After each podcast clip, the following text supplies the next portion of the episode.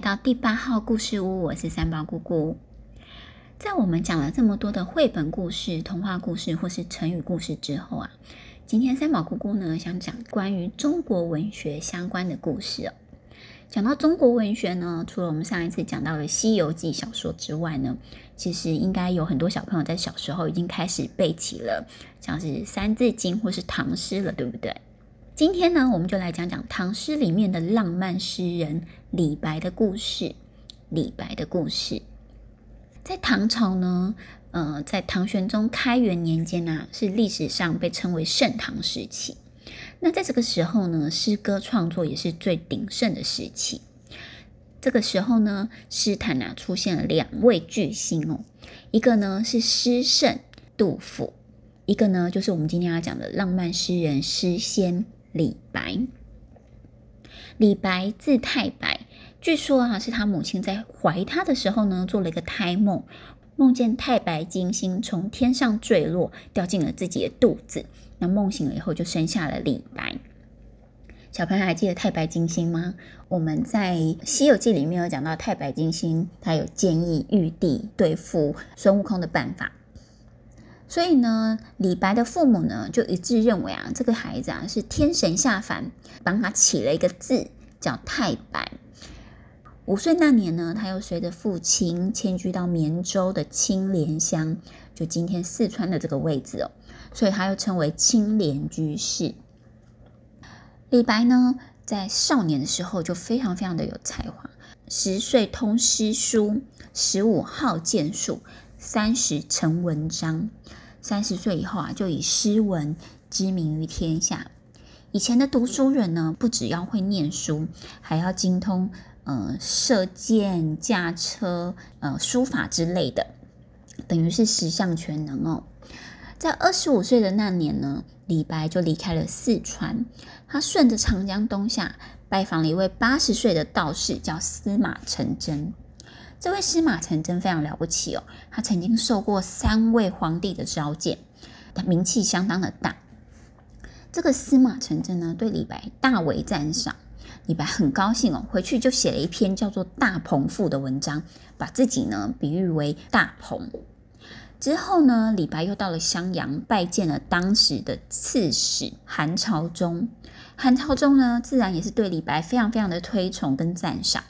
李白又写了一篇文章，自我推荐，叫做《与韩荆州书》，也是一篇非常有名的散文。名扬四海的李白呢，果然就奉诏来到了长安。那呢，当时的诗人贺知章知道李白到了长安了，马上亲自就到旅社去拜访他。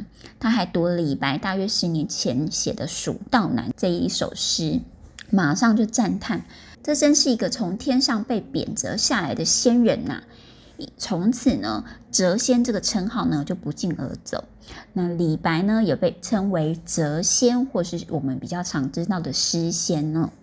一帆风顺的李白进宫以后呢，当时的皇帝唐玄宗非常的高兴，把他封为翰林供奉。据说那时候唐玄宗还亲自走下台阶来迎接李白，还为李白亲手调制羹汤。可见这个皇帝啊，他也是非常非常重视李白的。作为一个这样的大诗人啊，李白的个性也是相当的狂放，他喜欢饮酒，又喜欢喝得酩酊大醉的。但这样的个性呢，其实并不适合当官哦。据说有一次呢，唐玄宗啊就请李白来当场作一首诗。李白这时候还在宿醉当中啊，他呢就请高力士帮他脱鞋，请杨贵妃帮他磨墨，然后呢他就写了非常有名的《清平调》这首诗。但因为呢他这样子的行为，高力士呢就故意曲解他所写的《清平调》，说啊这个李白啊。居然把杨贵妃比喻成亡国皇后赵飞燕，使得唐玄宗就开始疏远他了，也觉得李白的个性实在是太狂放了。但是李白呢，他本身在不在意呢？他其实最想要的生活啊，是以前那种云游天下的自由生活。后来李白呢，也向唐玄宗请求，希望可以离京。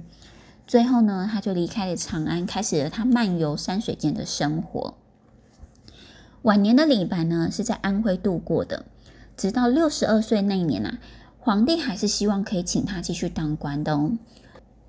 现存李白的诗文呢，总共还有一千多首。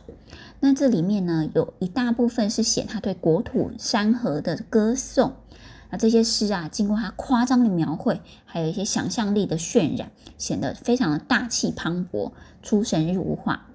除此之外呢，他也写了一些人民的生活啊，或是抨击黑暗政治的诗。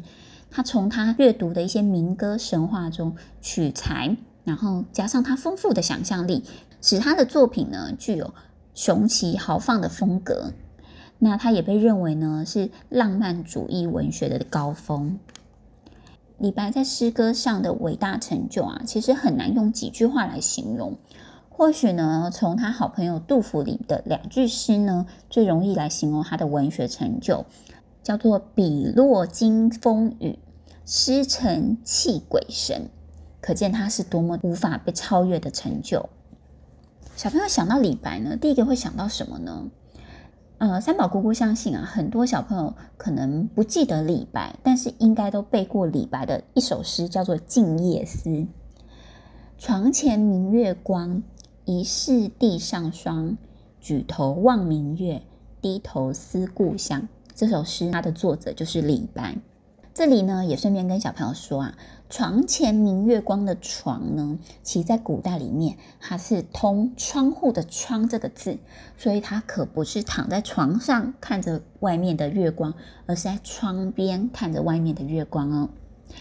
有机会呢，小朋友也可以去把李白的其他一些诗找出来。读一读，也许不见得会可以在这个年纪马上就理解他说了什么。不过呢，我相信只要把它背下来，总有一天你会在某个时候忽然想到，我以前读过这首诗，到时候就会更有体悟哦。希望你会喜欢今天的故事，我们下次见，拜拜。